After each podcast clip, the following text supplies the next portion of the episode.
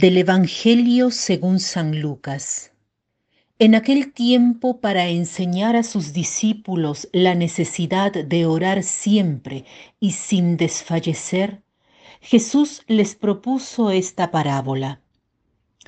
En cierta ciudad había un juez que no temía a Dios ni respetaba a los hombres. Vivía en aquella misma ciudad una viuda que acudía a él con frecuencia para decirle, Hazme justicia contra mi adversario. Por mucho tiempo el juez no le hizo caso, pero después se dijo, Aunque no temo a Dios ni respeto a los hombres, sin embargo por la insistencia de esta viuda, voy a hacerle justicia para que no me siga molestando. Dicho esto, Jesús comentó, si así pensaba el juez injusto, ¿creen acaso que Dios no hará justicia a sus elegidos que claman a Él día y noche y que los hará esperar? Yo les digo que les hará justicia sin tardar, pero cuando venga el Hijo del Hombre, ¿Creen que encontrará fe sobre la tierra? Hoy Jesús nos habla de la oración. Nos dice no solo que es necesario rezar, sino que es necesario rezar siempre, sin cansarse jamás. ¿Qué quiere decir rezar siempre? Obviamente no quiere decir estar todo el día rezando, sino vivir constantemente en la presencia del Señor, vivir delante de Él, vivir en comunión con Él. Cuando es así, la vida se torna gozosa.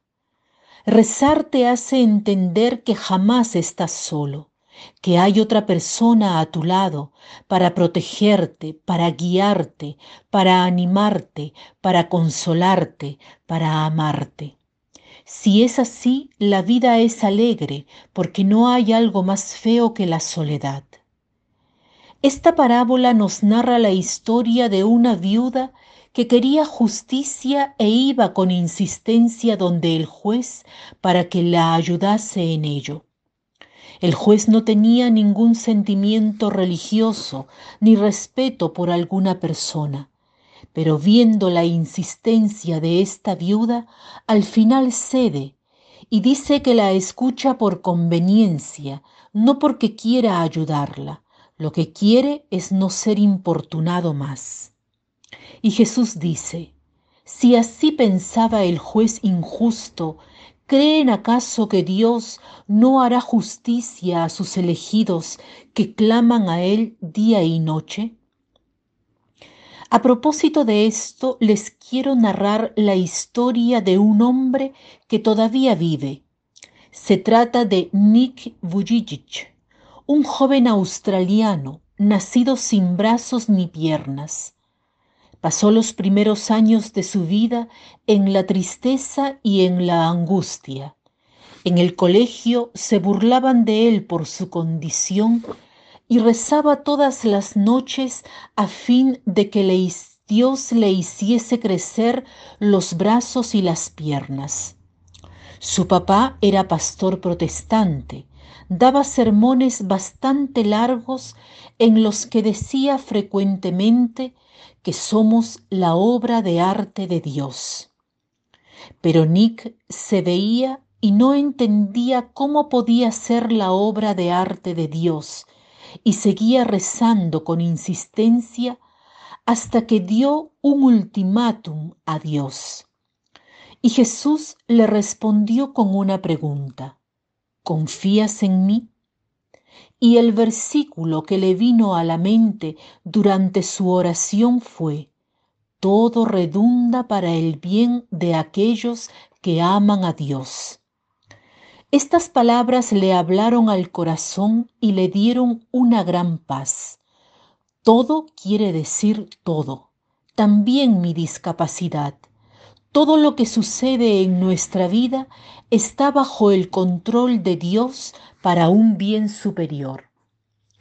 Él entendió que debía abandonarse al Señor. Pedía siempre el milagro de que le creciesen las extremidades para poder dar testimonio del amor de Dios. Dios mismo le hizo entender que lo que debía testimoniar era a sí mismo, decir que el milagro era Él. Hoy Nick es un speaker internacional ha hablado a más de dos millones de personas de diversos continentes y continúa testimoniando. Tiene cuatro hijos y sigue diciendo que el milagro no es el crecimiento de sus extremidades, sino que cada uno es un milagro, cada uno tiene un propósito en la vida. El motivo por el que el Señor pareciera que se esconde es porque desea que continuemos relacionándonos con Él para que entendamos al final que lo que importa no siempre es lo que pedimos, sino estar en comunión con Él, estar en su presencia. Busquemos perseverar en el camino de la oración. Es eso lo que nos da gozo, paz, serenidad, no lo que pedimos, sino el estar con Dios. Para terminar cito un pensamiento que es una oración atribuida a San Agustín. Señor, dame la fuerza de cambiar lo que puedo cambiar, de aceptar lo que no puedo cambiar y la sabiduría de distinguir estas dos cosas. Señor, dame la fuerza de cambiar lo que puedo cambiar, de aceptar lo que no puedo cambiar y la sabiduría de distinguir estas dos cosas. Que tengan un lindo día.